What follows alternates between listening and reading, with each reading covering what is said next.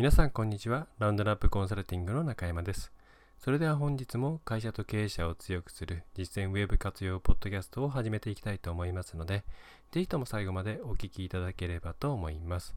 え、さて、まあ、いろんなことをしていたら、今、夜中の、えー、もうすぐ12時、24時ですね。ということで、ちょっと静かに、いつもと違うマイクなので、雑音も多いかもしれませんが、ご容赦いただければと思います。えー、では早速ですね、入っていこうと思うんですが、えー、今回は、えー、よくご質問を、まあ、いただくお客様から、うん、よくでもないんですけれども、え、聞かれる内容を一つ、え取り扱っていこうかなと思います。で、それは、今、うん、音声コンテンツですよね。例えば、また随分下火になりましたけれども、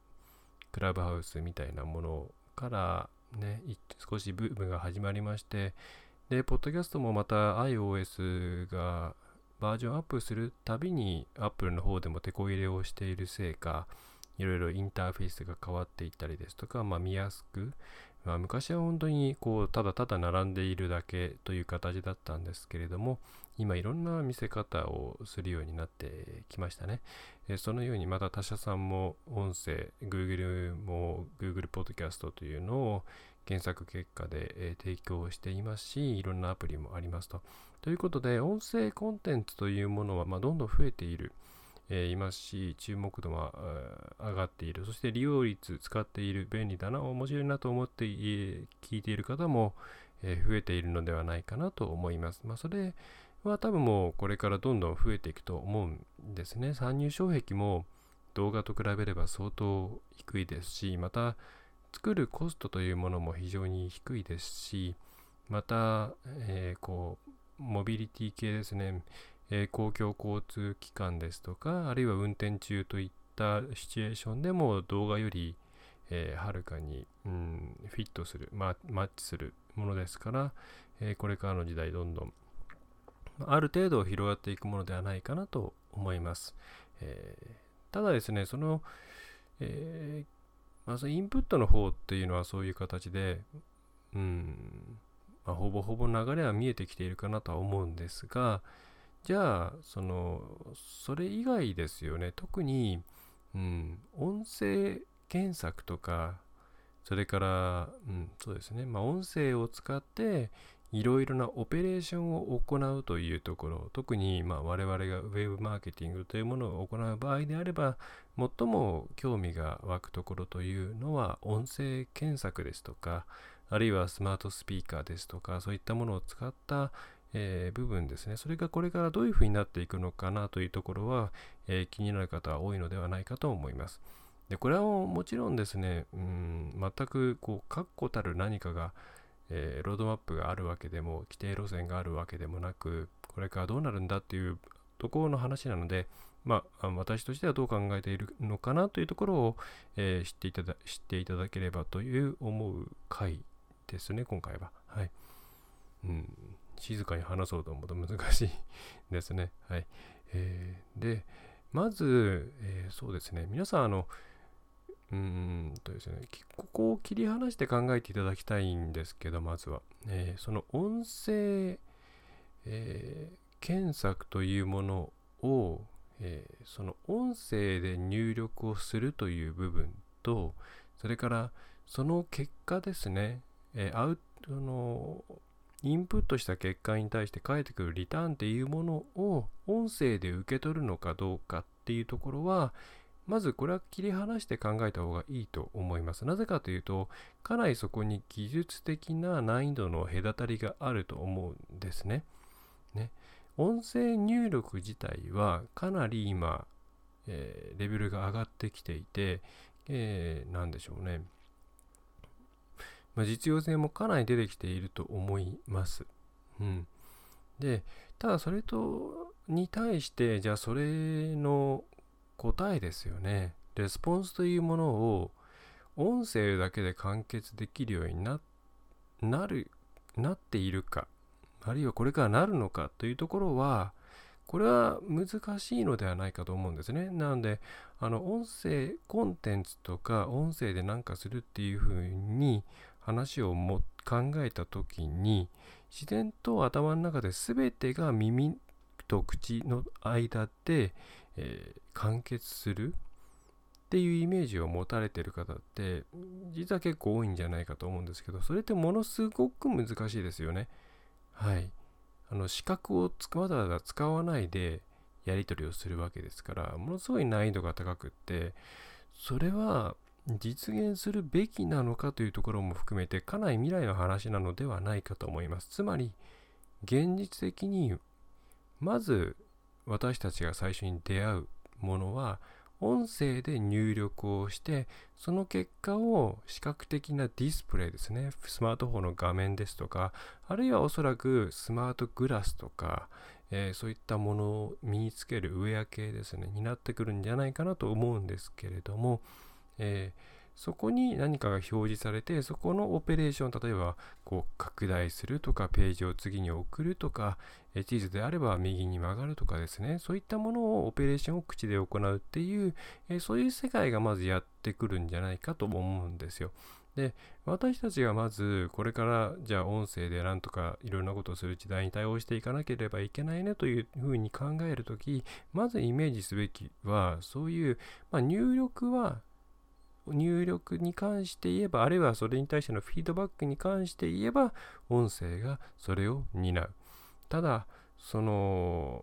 表示系ですよね。については音声ではなくて、何らかのビジュアル的な形で、えー、表現されるという世界をまず想定すべきではないかと思います。なので、コンテンツをすべて音声で分かりやすくするようにしていかなければいけないとか、もう画像が無駄になってしまうとか、そういうのはすごく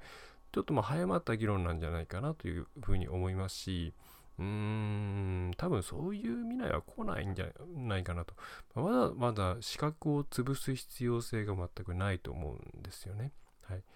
で、私的にイメージとしてはおそらくスマートグラス足すイヤホンという形になるんじゃないかなというふうに思っています。うん、今もスマートグラス相当進んできていますし、まあ、やっぱり画面上っていった時に重ねて見れる方がいいとは思うんですよね。あのスマートフォンをいちいち見るよりも。まあ、あるいは何でしょうね。手のひらなんかを見た時にディスプレイが展開されるような、そういう形かもしれませんけど、まあ、何らかの気軽なディスプレイという、その表示系があって、で、入力は、え、言葉とか、え、あるいはもしかしたらその視線とかですね、そういうもので、あれみたいなものを示すときに、その視線でやるみたいな形ですよね。まあ、それが指先とかそういったものでやるようになるんじゃないかなという、まあ、そこを想定していただいた方がいいんじゃないかなと思いますと。で、ということを考えると、じゃあ、ちょっと狭く、えー、領域を狭くして考えていきます。あんまり広げると、えー、ごちゃごちゃになってしまうんで、じゃあ、ね、あの皆さん多分検索エンジンのことを一番考えると思うんですよ。それは Google とかそういうシステムを、えー、今のインターフェースを使ってということもありますし、あるいは、え、スマートスピーカーみたいなものが今よりももっともっときちんと、うん、使えるものになっていて、それ、そこからということもあると思います。で、それに備えて何を私たちは今からしなければいけないかというと、というところなんですね。で、これに関して Google は様々な技術を投入しています、すでに。はい。例えば、その、一番近いところは BART っていうアルゴリズムですかね。自然言語の理解というものを、えー、アルゴリズムの中に入れました。これはつまり私たちが話し言葉で、えー、話したことが一体どういううん、意味なのか何を求めているのかというところの理解度を大きく上げることができました。だ話し言葉で、えー、何でしょうね、え、入力した言葉に対して例えばその昔だったらそこに含まれる単語とかそういうものをベースに何か近いものを出していたのがそのそうではなくてそれをきちんと理解して理解した上で欲しいものというものを類推してコンテンツを出すような形、え、そういうものそういうことができるように Google はすでにアルゴリズムを入れていますしでそれはもうバートの前の例えば、えー、ランクブレインですとかハミングバードといったようなところで、え、人間の言葉というものを適切に理解できるようにしようという、まあ、口語で検索しようっていう流れが一番最初にありましたけれども、ええー、ことはずっとやってきているんで、まあ、これはどんどんどんどん Google としては進めていくんですよね。うん。で、まあ、そういう時代が来ます。なので、おそらく皆さんが、えー、検索エンジンのま検索窓っていう言い方が古くなっちゃうかもしれないんですけれども、まあ、例えばそうですね、この、えー、AirPods とみたいなスマートじゃないや、えっ、ー、と、ワイヤレスイヤホンであれば、こうつまみながら何か質問を、えー、普通に交互体でいったときに、例えばこの辺の近くにある、えー、カロリー少なめのラーメン屋さんはどこかなとか、そういうことを言ったときに、え適切な、それがどういうものを求めているのかをきちんと理解できるように Google はどんどんどんどんなっていくという前提で考えちゃっていいと思います。はい。昔は我々がそのシステムに合わせていたんですよね。こういう入れ方をすればきっといい結果が返ってくるんじゃないかということで、言葉を、何て言うんですかね、こう、機械が分かり、えー、理解しやすいような入れ方をしていたと思うんですけど、まあ、それがそのこと考えずに疑問をさらさらっと口にするだけで、その意味をちゃんと Google が理解してくれる世界に入っていくというのは、まあ、多分もう、もう、もう1年、2年、3年の話なんじゃないかなというふうに思うんですよね。まあ、じゃあ、日本語、日本語がどうかっていうところは少しありますけれども、えー、にしても今の Siri にしても、えー、Google の、えっ、ー、と、何ですかね、えー、まあ、音声入力にしても、まあ、かなり精度がいいので、うん、まあ、この分でいけばもう、相当の、相当1年単位でレベルが跳ね上がっていくんじゃないかなと思います。はい。で、なので我々はそういうふうに検索行動が行われるようになった時に、一体、えー、何を準備しなきゃいけないかっていうところを考えていけばいいんですね。で、とするとじゃあ何すべきかっていうと、とにかくこれはターゲットとするお客さんが使っている言葉とか、えー、それから何でしょうね、えー、どういう質問をするのかとか、そういうものをきちんと押さえて、それに合わせたコンテンツをちゃんと、えー、インターネット上に展開していくということが、えー、最も重要ではないかなと思います。で今までコンテンツは、えー、お客さんが、まあ、ニーズががこういうものを知りたいよねっていうものをちゃんと出していこう。これはずっとやってきたと思うんですね。ただそれに加えてお客さんが使う言葉とかレベル感ってあるじゃないですか。専門用語を使うのか、それとももっとこう、なんでしょうね。緩い言葉を使うのかっていうのはありますよね。そういうところもおそらくいろいろな判断基準になってくると思います。Google としては、まあ、Google としてはというかすでに英語圏で言えば使っているボキャブラリーからその人がどれぐらいの知的水準にあるか、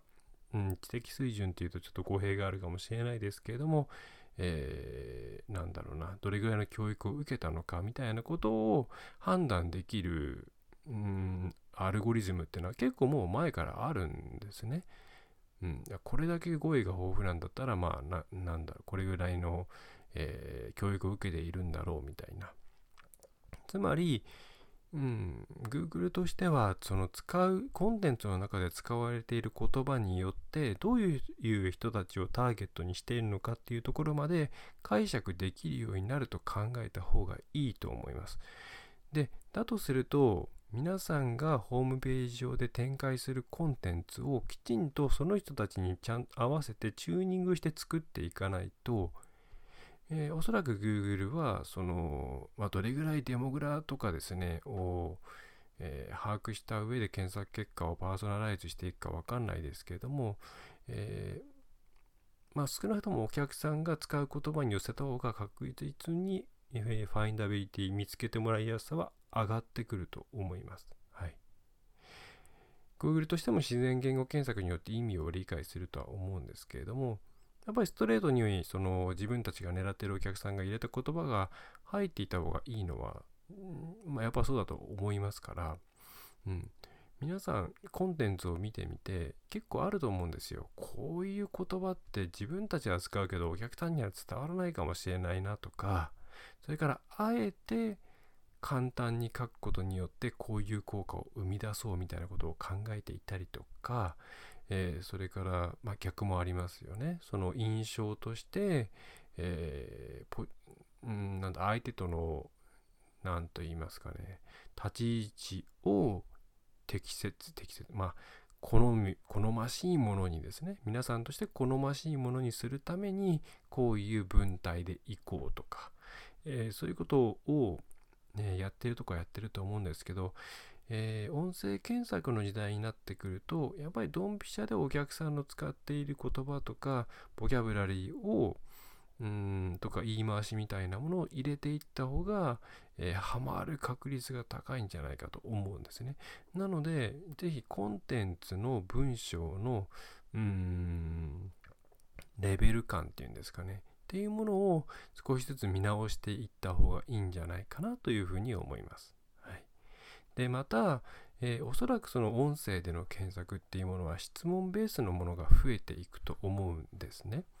これって何なのとかこういうのを探してとかというふうになってくると FAQ とかそういったもののコンテンツがハマりやすくなってくると思います。現状でもリッチスニペットとかで、えー、FAQ みたいなものってよく出てきますよね。えー、で、それの、うん、をきちんと自社の中で、えー、たくさん持っておく。うん、で、まあ、今まではそれはどうナビゲートするかとかそういうところも大事になってきたんですけれども、えー、おそらくまあその何でしょうね。まずは音声検索になってくると直でそこにランディングすると思いますから、えー、お客さんが聞きそうなことについてその人お客さんのレベル感に合わせた回答をセットにしたような、えー、まあ、FAQ っていうと一問一答みたいなのが並んでるイメージになっちゃうかもしれないんですけど、まあ、一つのページに一つ質問があって回答があって関連の質問があるみたいなそういったものが、うん、当たりやすくなってくるんじゃないかなというふうに思うんですよね。うんでこれは現状音声検索というものを考えなくてもそういう、まあ、うちの場合拡張 FAQ ページみたいな言い方をして、まあ、要するに1ページで1問1答じゃなくて1ページで質問に対する答えをちゃんと QA で答えるような形でコンテンツ作りましょうなんていうことをするんですけれども、まあ、そういったものが、えー、音声検索の時にはあのよくハマるようになるんじゃないかなと思うんで、まあ、今からですねそういうよく聞かれることをしっかりとしたコンテンツに仕上げていくっていうことをやっていくといいのではないでしょうかと。まあ、おそらく Google としてもこれは好ましいコンテンツに入ってくるんじゃないかなというふうに思います。はい。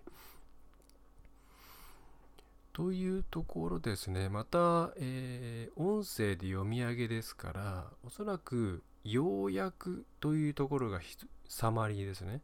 えー、大きなポイントになってくると思います。えー、で今よくその YouTube とか、えーとまあ、いろんなサブスク系で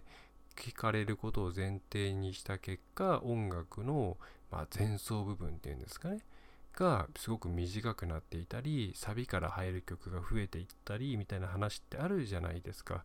それと同じことがテキストコンテンツに対しても必要とされるようになってくると思います。あるいは要約の部分をちゃんと構造化データ内でマークアップしておけばその部分を読み上げてあげるよっていう仕組みを Google なんかが用意するかもしれないんでそしたらそれに対応する必要がありますね耳から入る情報っていうのはなかなか速度のコントロールとかっていうのが、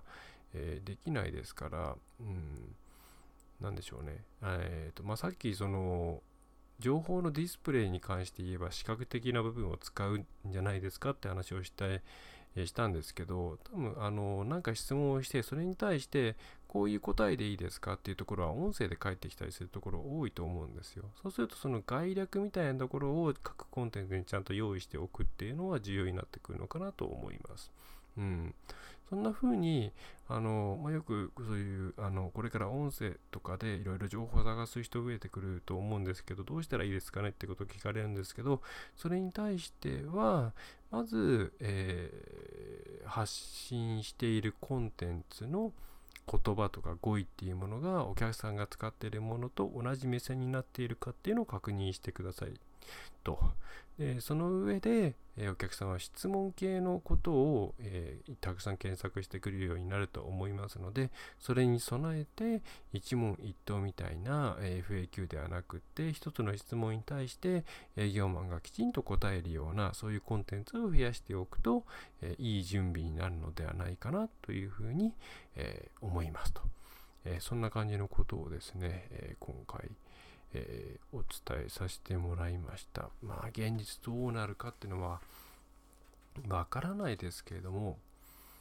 うーん入力作業をフリック入力とか指でやるっていうのはもう前時代的なものになるこれはもう確定だと思います、まあ、そうすると言葉かなと思うんでさすがに今この間ニュースでやっていたようなえー、脳の中にチップを埋め込むことによって頭で考えたものがそのまま出てくるみたいなものはさすがにそんなに普及しないと思うんですよね。あの怖いじゃないですか。まあ、とすると、まあ、言葉かなと。で、ディスプレイ部分はメガネか、うん、例えば指輪なりそういう形をしていたところになんかホログラフみたいに浮かび上がるみたいなコンパクトな形、スマートフォンっていう形もまあいずれこれかさばりますからね。えー、バッテリー次第ですけどね。うん。まあ何かしらウェアブル、ウェアラブルな形になっていくのではないかと思いますと。まあそれを前提にして、うん、ホームページもデザインっていうものの重要性が多分相当下がってくるんじゃないかなと思います。まあ内容次第。でそれをどういうふうに構造化していくのかっていうのはもう構造化データみたいな裏側の、えーえー、プログラムではないですけれどもそういうふうにデータをこちら側でノートとしてつなげていくような形になっていくのではないかなと思います。まあ、そうするとじゃあコーポレートアイデンティティとか、えー、ビジュアルによって伝えられるものをどういうふうに、え、ビジュアルによって伝えたいものをどういうふうにして提供していくのか、向こうが画像とか動画っていうものを見たいって言った時には見せることができると思うんですけど何にもなければロゴとか、うん、ホームページ全体のイメージなんて知りたいって最初から思わないじゃないですか。とすると、うん、ホームページっていうものもあり方が随分変わってくるのかなとは思いますよね。すでにパソコンからモバイルに変わることによって相当デザインの優先順位変わってきてますよね。昔はまあいわゆるビジュアルグラフィックデザインっていうものが、ね、面がでかいですから PC の画面っていう面はでかいですからそれに対して、えー、見た目のイメージっていうものは重要だし、うん、そこでの体験っていうものが印象を決めてきたわけなんですけどもこれがスマートフォンになった瞬間に相当小さくなってしまって今までみたいにビジュアルで世界観を表現するのは結構難しいと。で、まあ、アニメーションとかっていうのも、うん、今度は、今みたいな音声とかが中心になってくると、無意味化していくと。うん。とすると、じゃあどういうふうに伝えなきゃいけないのかなっていうところですよね、と。はい。まあ、この辺りはちょっとうちも、なんでしょうね、新しい機器が出れば、なるべく早く使って、うん、この先、中小企業の皆さんがどういうことにどういう未来を見据えて動いていかなきゃいけないのかっていうのは情報発信なりコンサルティングの内容としてやっていかなきゃなというふうに強く思っているところですね。はい。えー、そんなちょっと今回は漠然とした内容を、えー、お送りさせてもらいました。うんまあ、私自身、まあ、ここから、ここから余談なんで、あの、あのもういいやっていう方はここで切っていただければと思うんですけど、えー、まあ、ポッドプロですかね、えー、ノイズキャンセリングプラス、えー、ワイヤレスイヤホンで、これはかなり本当に世界が変わったっていうのは言い過ぎではないなと思うぐらい便利ですよね。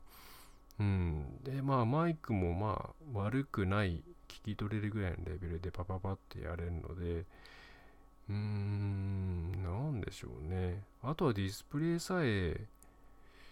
うん、メガネとか、まあ、メガネののをかけている方向けにはオーバーグラスみたいな、オーバーグラスっていうんですかね、その、昔で言うとサングラス上からカチャッとつけたりしたじゃないですか、えー、そういったものな車で言うと今いろんなところが開発しているあの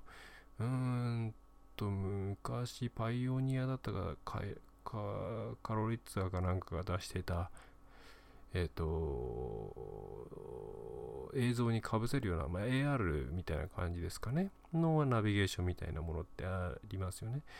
ああいったものも出てくるでしょうしうん、耳で伝えられるものもきっと出て、もっとやれることは耳でやってくる。まあなんだかというと、視覚が結構みんないっぱいいっぱいだと思うんですよね。うん、だから多分視覚情報をあんま増やしすぎると逆に見られなくなってしまうと思うんで、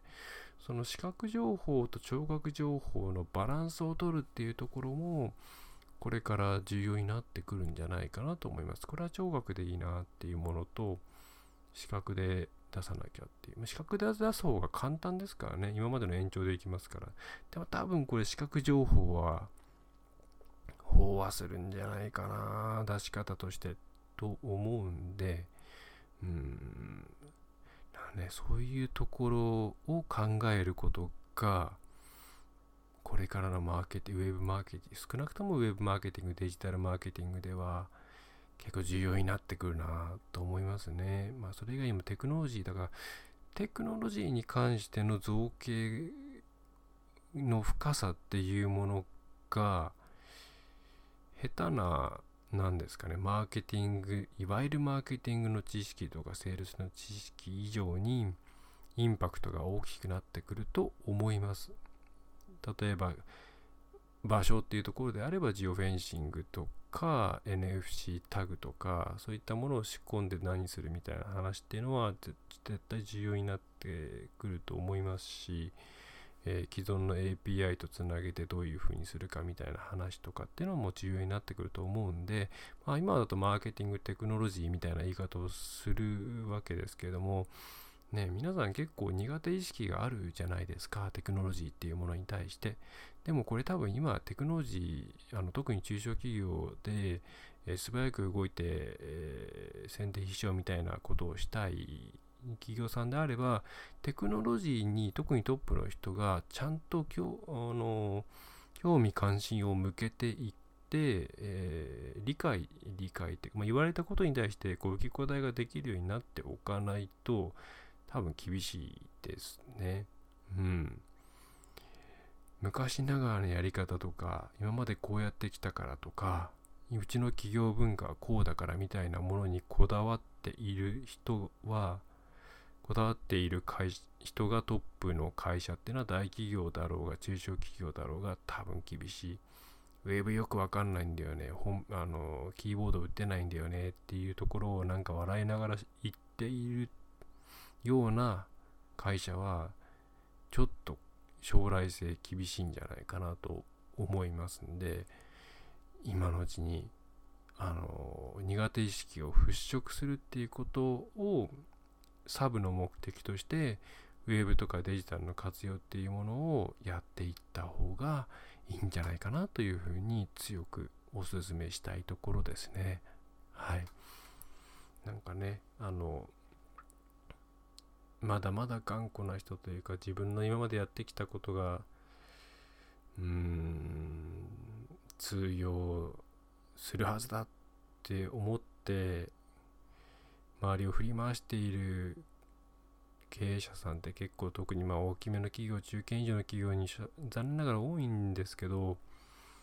うんいやもっと下の方でちゃんと将来見て今みたいな話考えてやってる人いるからそういう人の話を聞いた方がいいんじゃないかなと思ったりなんかしますね。うん、うちもそういう考えのトップの人とは付き合えないですからね。難しい。成果が出せないですからね。はい。まあちょっと最後雑談みたいになっちゃいましたけれども、まあ、多分こんな感じの未来っていうのはそう遠い未来ではないです空あの車が空を飛ぶとかそういう時代ではなくてえー、あまあ、あとも車なんか EV シフトしてたら、これはもっともっと加速していくでしょうね。うん、というふうに思います。えー、その時代をこうワクワクして待てるように、いろんな情報を、うん、解釈できるようにするために、ぜひ今のうちにデジタル、ウェブに関して苦手意識をなくしてですね、いきながら、まあ、今回最初の方にお伝えしたいろいろな、まあ、音声検索というものに対して準備していくべき内容みたいなところを押さえていって押さえていていただくと、えー、いいのではないでしょうか。はい。えー、ということで、ちょっと深夜の収録ということで、えー、よくわかんないテンションになってしまいましたけれども、えー、ちょっとお聞き苦しいところがありましたら申し訳ありません。はい。えまた、えーほぼほぼ週間ぐらいで、ポッドキャスト出していきますので、ぜひまた次回もお付き合いいただければと思います。はい。それでは、え最後までお聴きいただきましてありがとうございました。ラウンドナップコンサルティングの中山がお送りいたしました。